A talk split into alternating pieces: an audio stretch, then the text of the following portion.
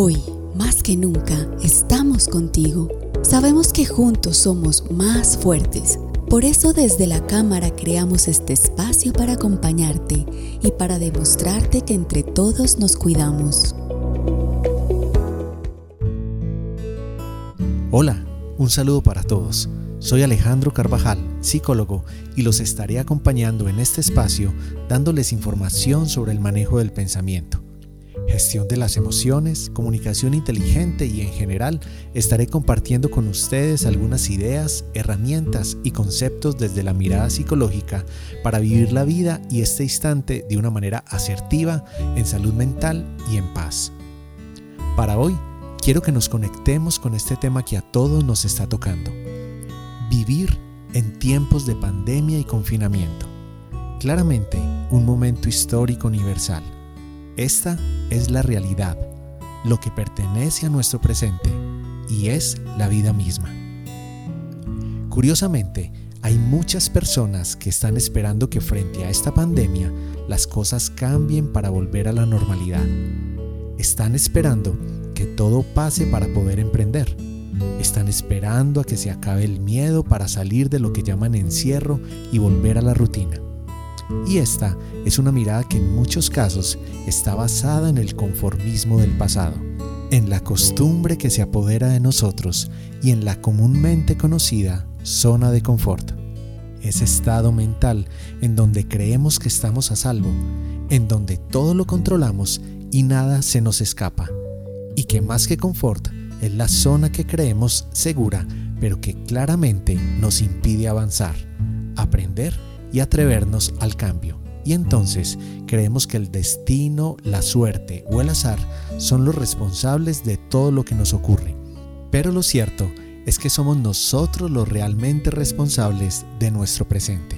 Somos quienes podemos cambiarlo y podemos vivir con libertad y elegir entre las diferentes oportunidades que nos otorga la vida. Lo que ocurre es que en muchas ocasiones nos da miedo nos sentimos inseguros y temerosos de cambiar nuestra cotidianidad. Entonces nos resistimos. Y para todos es claro que aún no sabemos si lo que estamos viviendo durará unas semanas o unos meses, y por esta razón es muy importante que comencemos a entender que el llamado confort del pasado entró de manera sorpresiva y nos otorgó otra cotidianidad. Debemos aterrizar y reconocer que la vida no comienza en el futuro, no comienza cuando las cosas cambien, comienzan cuando yo cambio.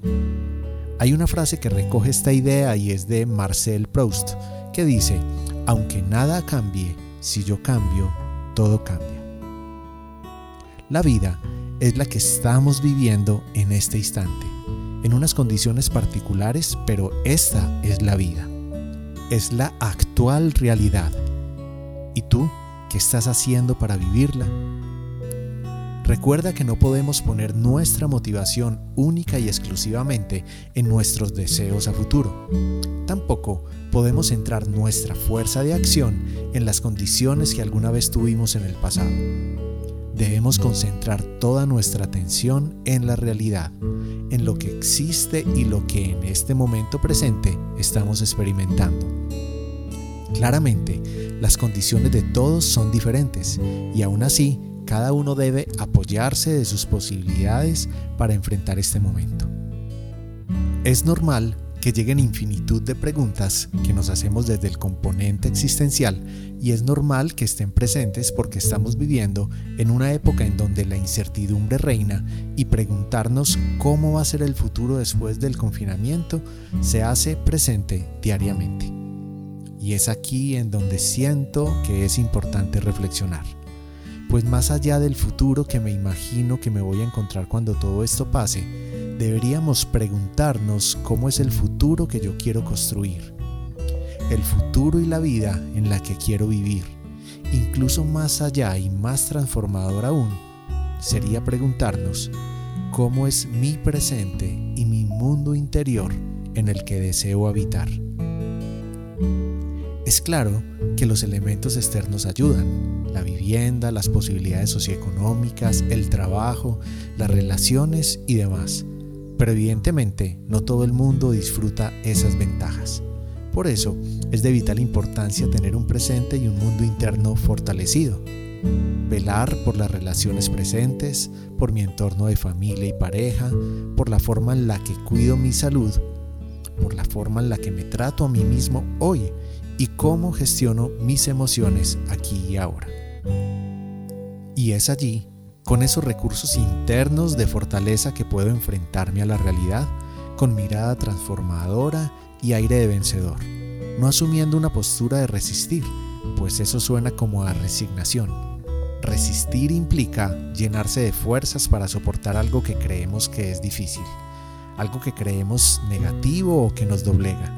Y en ese esfuerzo perdemos mucha energía, porque deseamos que todo suceda como nosotros queremos, y en este momento eso puede ser caso perdido.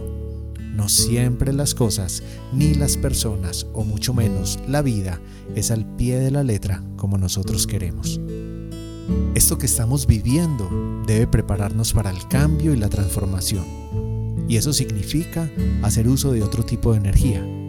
No puede ser una energía de conformismo, de lucha, de dolor o de castigo, de encierro o de resistencia.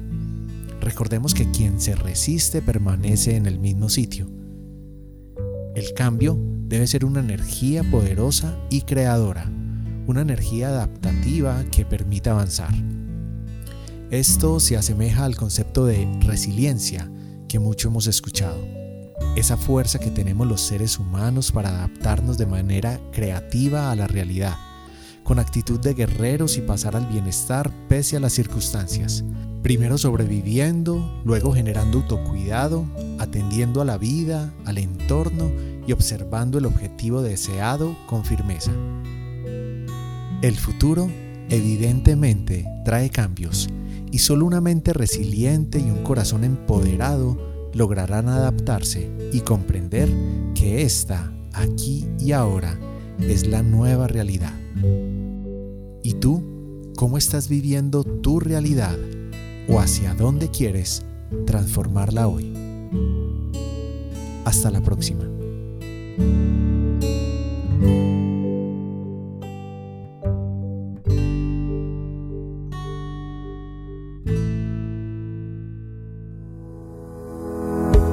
Juntos nos recuperamos.